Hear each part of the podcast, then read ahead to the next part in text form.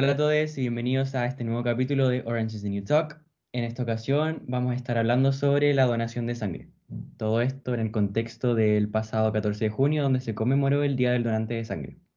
En esta ocasión eh, me acompaña Cata. Hola Cata, ¿cómo estás? Hola, muy bien, ¿y tú? Bien también, gracias. Y también con, estamos aquí con Vance. Hola Vance. ¿Qué tal están? Bien, gracias. Bueno, se me olvidó presentarme, soy Edgar por si acaso. Y bueno, vamos a partir con experiencias. La verdad es que yo nunca he donado sangre, porque acabo de cumplir los 18 del año pasado, en noviembre, así que no he tenido la oportunidad. Pero ustedes, cabres, ¿qué me cuentan de sus experiencias donando sangre? ¿Quién quiere partir? Eh, bueno, ¿puedo partir yo? Sí, dale, dale. Dale. Eh, bueno, mi experiencia fue el primer año de universidad, la verdad. Eh, pese a que tenía 19, no había tenido opciones de donar anteriormente. Y a mediados del primer semestre de, de la universidad eh, se presentó eh, un servicio de, de donación altruista a pedir donaciones en el hall de la universidad. Y pese a que yo desde chico le he tenido fobia a la aguja, eh, dije, bueno, es una experiencia como cualquier otra, hay que probar. ¿Qué mal puede hacer? Entonces fui, me inscribí y eh, al comienzo en realidad cumplí muy, muy al límite con algunos de, los requisitos que pedían, ya que pedían haber dormido un mínimo de 4 o 5 horas, no recuerdo muy bien, y yo había dormido justo como 5 o 5 y media ese día y haber desayunado. Y la verdad es que yo ese día no había desayunado. Su suele pasar cuando uno va a la... Y ahí mismo en realidad dieron una bolsita donde había un par de galletas, eh, un jugo, agua, para que uno pudiese eh, comer algo antes de pasar a, a, donar. Posterior a eso te toman una muestra de sangre del dedo para verificar algunas cosas y te hacen llenar como un formulario en el que uno afirma que no tiene VIH, hace cuánto tuvo relaciones, si ha tomado algún medicamento, X.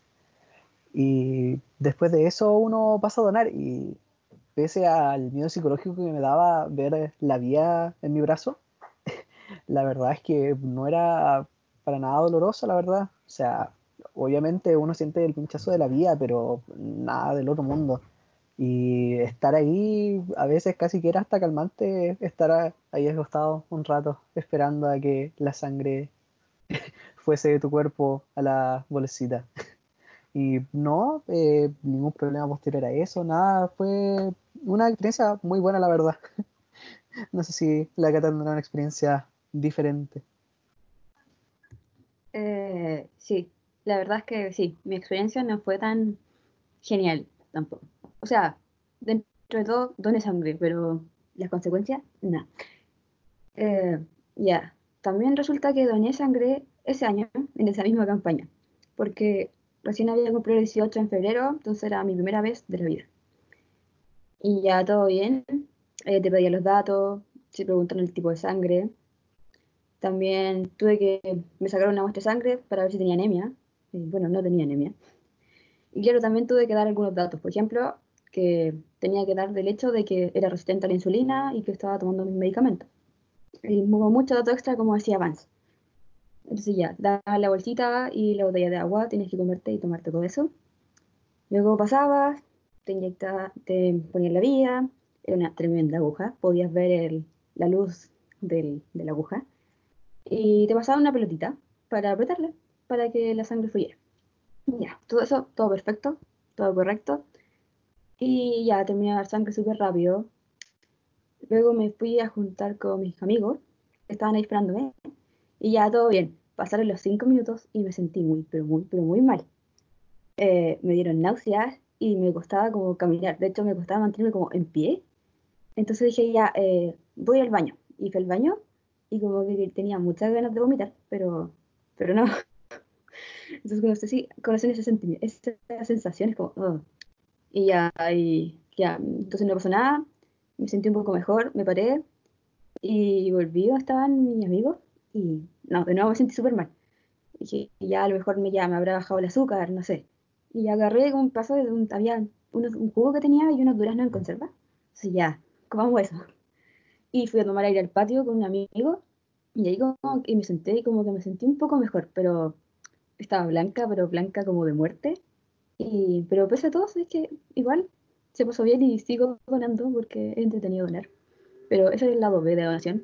Resulta que me hipotencé, pero como no es nada grave, sino es como más la sensación y el susto.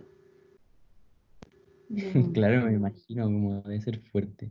A todo esto, hay como varios requisitos, como no sé si pueden hablar sobre eso, porque lo único que sé es que hay que ser mayor de 18, pero hay como requisitos específicos para donar, ¿o no? Eh, sí, o sea, yo sé que las personas entre 18 y 60 pueden donar. 65 si eres como donante habitual. Si nunca has donado, entonces se conviene no donar más allá. Y como dijo Vance, hay que llevar unas, por lo menos unas 5 horas de sueño y haber ingerido alimentos entre las últimas 5 horas también. Eh, también hay un requisito creo que con el género, sí, o sea, con sexo. Si eres hombre, Sí. puedes donar cada 4 meses y las mujeres solo pueden donar, ah, cada- si eres hombre, donas cada 3 meses y las mujeres donan cada 4.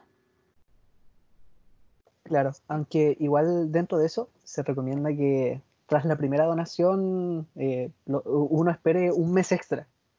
Eh, los hombres, en lugar de esperar tres, cuatro, y las mujeres, bueno, similar. Y eso más que nada, que, bueno, que se recomienda no haber, eh, no ser, no pasar esos límites, más que nada para no tener algún tipo de problema por anemia y similares. Eh, claro, creo que también en la entrevista hablan como requisitos de cuándo no puedes donar, por ejemplo, si has cambiado de pareja sexual en los últimos 8 meses. O también si te hiciste bien los tatuajes o los piercings en ese mismo periodo de tiempo. Y también una cosa que no sé si te llamó a ti la atención, Vance, pero a mí me preguntaron si me había hecho como una extracción dental o algo así. Igual es que un requisito que había que cumplir, era como no tener una extracción dental o un procedimiento dentoquirúrgico como en los últimos dos días. Claro, sí, también, también me hicieron esa pregunta. eh, no sé, son cosas que uno no se espera de repente. Pero que tiene que ver un procedimiento dental con el tema de la Eh, sangre. Creo que es como por la contaminación, yo creo. Porque también te- está el requisito de no haber tomado antibióticos en los últimos días, en los últimos siete días. Y yo creo que sí es como por la invasión, la, es invasiva, pues, entonces como que meten harto instrumento y se puede contaminar. Y yo creo que es por eso, ¿no? Claro, sí, en general, otro de los requisitos es, eh, bueno, informar si uno ha sufrido algún tipo, bueno, ha sufrido, ha tenido algún tipo de, de operación o tratamiento anterior, como eh, tratamientos de vía, eh, los que se realizan en infecciones del tracto urinario, por ejemplo. Mm. Bueno, Y claro, otro, ¿cuánto estás ahí donando sangre? Porque estás como sentado con la vía puesta, como, ¿cuánto sangre te sacan generalmente? ¿Cuánto demora el proceso? eh, son como 450 ml y te demoras como 10 minutos. Hay gente que se demora más, sí, porque como que le cuesta salir la sangre o les cuesta canalizarlo. Pero por lo general, ese Claro. es como el medio. Igual, Sí, súper corto el, el proceso en general. Y la misma peluquita que uno usa para apretar ayuda a que salga más rápido. A mí me pasó la primera vez que llegó un momento en el que no me di cuenta y dejé de apretarla. Y claro, empezó a dejar de fluir la sangre por la vía. en serio, y yo después no tenía como fuerza en el brazo para seguir apretando, apretando la pelotita, como que tenía, tenía apretada el brazo con la, con la wincha. Y era como, "Mm, no puedo apretar mi mano. Ayuda. No, a mí me Eh. pasó que empecé a sentirla como un poco fría y entumecida. Y bueno, pasando el tiempo ya sentí un poco más entumecido el brazo y desgraciadamente tuve que usar mi brazo hábil, que fue el derecho, así que para escribir en la clase que venía después fue terrible. Ah, ¿en serio? ¿Te ¿Pinchaste el brazo derecho? No, a mí me pincharon el izquierdo, sí, todo el rato, pero... Pero no, yo como que perdí la fuerza del brazo, menos mal el brazo izquierdo. Y después igual queda como sensible. Sí. Sí, es que tuve que usar el derecho porque en mi brazo izquierdo al menos no me, no me encontraron una, una vena lo suficientemente grande para colocar la vía. Así que como quería pasar por la experiencia, no, no me iba a rendir y, y dejé que me, me sacaran del brazo derecho solamente. Pucha. Eh, Bueno, pero igual, pese a toda la experiencia negativa que pudo haber sido, igual es como o sea, le estáis haciendo un favor a alguien, o sea, como, onda, la satisfacción que debes sentir como de que estás ayudando con, o sea, tú donando sangre es como un aporte a otra persona, yo creo que como que vale la pena totalmente. Claro, además de que eh, en sí es un proceso corto, como mencionamos. Debe, en total uno debería tardar media hora, suponiendo que no hay mucha lista de espera y demás. Es súper corto y por lo general no suele pasar nada. Bueno, eh, excepto por la experiencia de la cata, la verdad. Pero tengo un par de amigos más que también eh, suelen donar frecuentemente sangre y nunca han tenido mayores problemas tras eso. Y, en general como que se preparan, es como ya, ya estoy cumpliendo los, los tres, los cuatro meses, vamos a donar de nuevo. Y lo tienen como fechado para ir a hacerlo. Claro, y ahí como te inscriben en un programa, yo por ejemplo, esa vez doné en Concepción y después en verano doné en, en, Los Ángeles, donde vivo, y ya me tenían como guardada, como, oh, Catalina, donaste la última vez, en tal fecha puedes donar, adelante. Y como que tienen registrado, entonces súper expedito. Claro. Y... sí, no iba a comentar que a mí algo que me gustó mucho es que, bueno, yo nunca supe, supe exactamente cuál era mi tipo de sangre y seguramente a muchas personas le habrá pasado. Y tras la tercera donación me dieron un carnet de donante altruista en el que salía mi tipo y por fin descubrí que era B positivo después de haber vivido engañado 20, 20 iba a decir, 18 años de mi vida pensando que era AB. Igual soy B positivo. Yo soy A positivo, Pero, ¿cómo no sabéis tu tipo de sangre? Como que origen. Eso es como algo que uno sabe, no sé, como uno se sabe como su nombre, su root y su grupo de sangre. Es que... Por ejemplo, mi mamá toda su vida pensó que mi hermano era era O como ella. Y resulta que, y siempre lo decía, ¿qué tipo de sangre Cristian? En todos los controles de niños chicos y todo. No, Cristian es O positivo.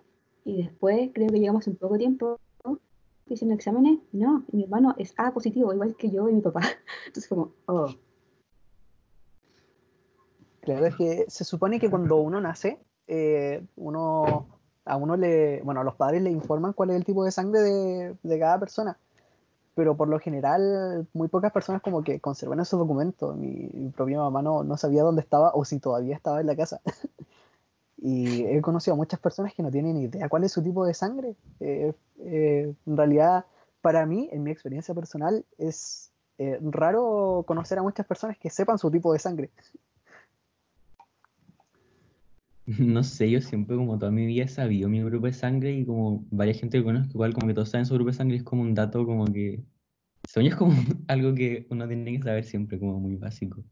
Yo creo que sí, pero según yo hay más gente que sabe como su horóscopo y su signo que su grupo de sangre. Igual es como hay que... que sí, como que... sí. oh, sí, oh, ¿qué fecha naciste? Oh, mira acá, oh, eres Leo. Ay, ¿tu grupo de sangre? Ah. ¿Y qué hago? Es igual como... Claro. Eh, es, extraño porque habla, habla mucho de como las prioridades de, de la población en general, como primero está tu root, después tu signo del zodiaco y por abajito está tu grupo sanguíneo. Claro, como la astrología es mucho más importante que tu grupo de sangre. O sea, te voy a estar muriendo, necesitas una transfusión, pero pucha, no sé, eres Tauro y está ahí, como, Tauro está pasando, no te vayas a salvar, da lo mismo tu grupo de sangre. Claro, y pucha, por lo menos en Chile la mayor cantidad de la población suele ser O y O negativo, así que eh, eh, hay mucho de ese tipo de sangre que sirve para, en general, casi todos, eh, que está en abundancia, pero en otros países donde eso, donde esos tipos de escasez debe ser mucho más complicado. Claro, pues, porque pues, se supone que el, como donador universal es el O negativo y el receptor universal es el AB positivo. Claro. Pero sabes que después me estaba acordando que en nuestras clases de bioquímica nos pasaron un tipo de sangre que era rarísima, que no tenía RH. Y eso sí que es un drama para la gente que necesita esa sangre y imagínate tener donador altruista. Brutal. Claro, el grupo Bombay es que incluso me parece que es como de un sector muy, muy acotado de... No era de Europa, era de África o de Europa. ¿De dónde era? ¿Era de India, parece? Sí. Así que, eh, bueno, me imagino, no sé, desde el, desde desconocimiento que siendo tan pocas personas quizás sea fácil como dentro de la familia tener que encontrar eso, pero sí, debe ser complicado estar, no sé, de vacaciones en otro país. ¿Cómo consigues sangre si pasa algo? Pero, ¿cómo? ¿Es un tipo distinto de, de RH? Eh, o sea, podría decirlo de esa forma, pero en realidad no tiene el gen que codifica el RH. Ah, no, no tiene el gen. En su glucocálix no expresan esa proteína que es la glucosa, me parece. Sí. Que hace que se apeguen los otros grupos sanguíneos, que son como en el grupo A, que es la N-acetilglucosamina. No se pega porque no tiene. Entonces ese grupo es como nulo completamente. Ah, brutal. Los grupos de H podrías imaginártelo como tres partes. La, la base, la base 2 y lo que te diferencia entre A, B y 0. Y estas personas tienen como solamente la primera base, me parece. Brutal. No tenía idea que existía como otro aparte.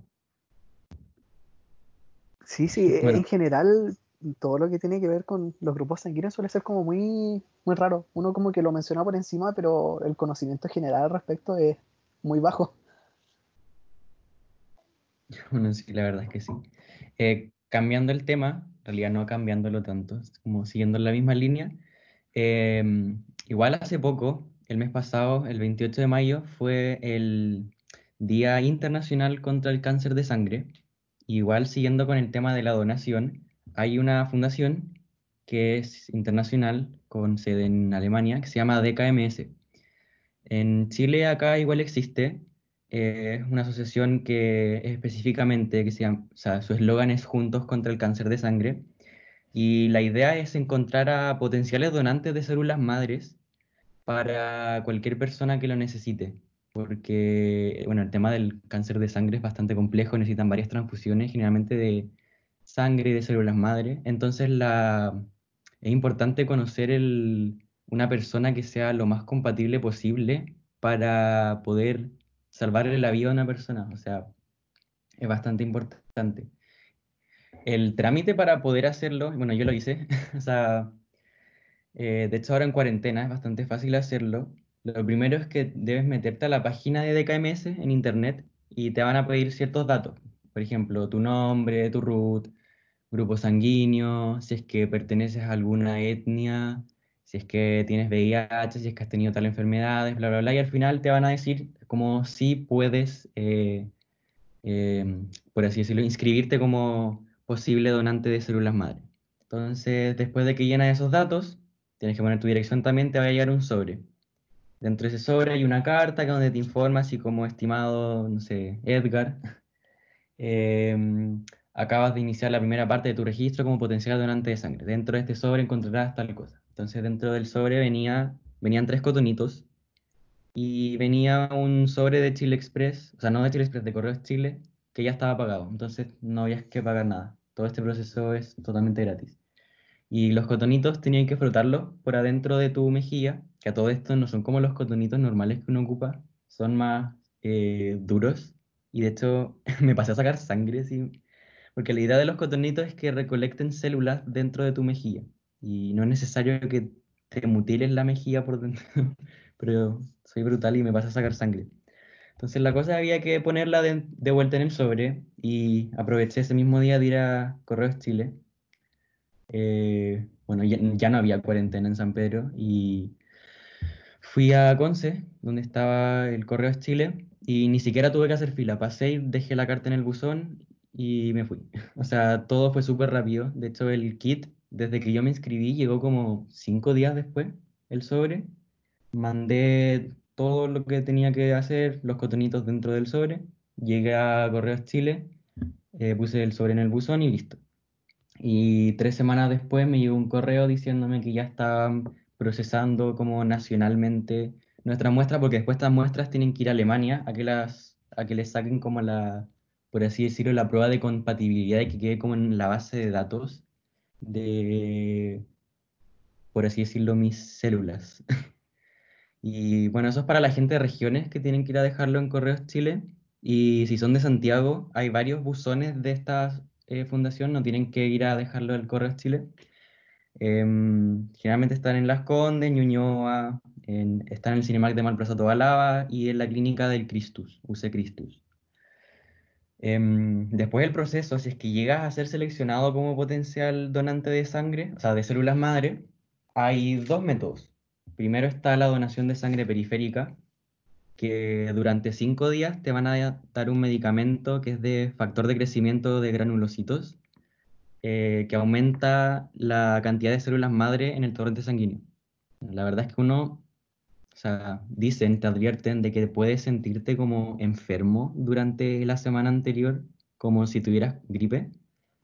No es necesario que te hospitalicen y el día en que tú vayas a donar la sangre, tienes que estar ahí cuatro horas conectado a una máquina donando sangre para recolectar tus células madres. Y el segundo método es cuando ya se necesita, es como más brígido el problema, necesitan extraerte médula ósea. Em, como que te hacen un, como que te perforan, te hacen una incisión en, en el hueso pélvico, en el muslo, y como con una especie de sacacorcho, por así decirlo, te sacan médula ósea es como, la verdad es que no hay ningún riesgo, el único riesgo posible es el de la anestesia, pero más allá de eso no. Y dura como una hora aproximadamente el proceso y luego de esos días, bueno, podría experimentar como dolor, algún tipo de hematoma y tienes que quedarte hospitalizado tres días y luego tienes que hacer reposo por una semana en casa. Eh, de nuevo, todos los gastos son cubiertos por la Fundación de KMS, los gastos, ya sea de hospitalización en la clínica, todo lo que tú necesites, el, factor de crecimiento, bla, bla, bla, tú no tienes que pagar nada. Porque de eso se trata la fundación, pues, o sea, ellos se preocupan de que las personas que sufran de cáncer de sangre puedan tener todo, puedan tener el tratamiento más accesible. Y aunque no sea largo el proceso de donar sangre o pueda ser dolorosa la extracción de médula ósea, piensa que estás salvando una vida. O sea, le estás dando oportunidades a una persona que tal vez no las tiene. Sí, eso es como lo gratificante, por así decirlo. No sé si tienen algo más que agregar ustedes. Eh, no mucho, la verdad. Me sorprende el proceso, la verdad, no tenía idea. Sí, yo tampoco tenía idea. Eh, me enteré hace poco por mi hermana, de hecho. Yo más o menos lo conocía, pero como que igual quería recalcar igual la importancia que dijiste al final, de como darle la oportunidad a alguien. Porque al final uno lo siempre lo ve como algo tan lejano de, porque uno se atemoriza, como, oh, la verdad es que suena atemorizante, pero uno siempre lo ve como, ya, eso no me va a pasar a mí, pero imagínate el día de mañana un pariente nuestro que sale enfermo y no hay donante. Entonces uno pensaría de, oh, a lo mejor yo sí pude haber aportado algo. O algo así. Claro, pues, como que uno nunca piensa que le va a pasar algo parecido, pero las probabilidades igual están. Entonces, eh, ¿quién más que un familiar cercano para donar células madre? Eh, eso más que nada, eso era todo lo que tenemos que hablar. No sé si quieren agregar algo más. No, la verdad. No, nada por mi parte, la verdad. Sorprendido por el proceso, más que nada. Sí.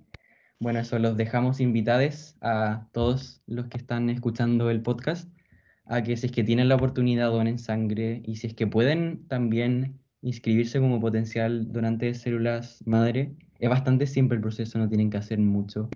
Eh, y como dijimos anteriormente, le estás dando la oportunidad a alguien que lo necesita. Los dejamos invitados eh, a que escuchen también el capítulo que va a salir la siguiente semana y nos despedimos. Chao. Chao, chao. Adiós.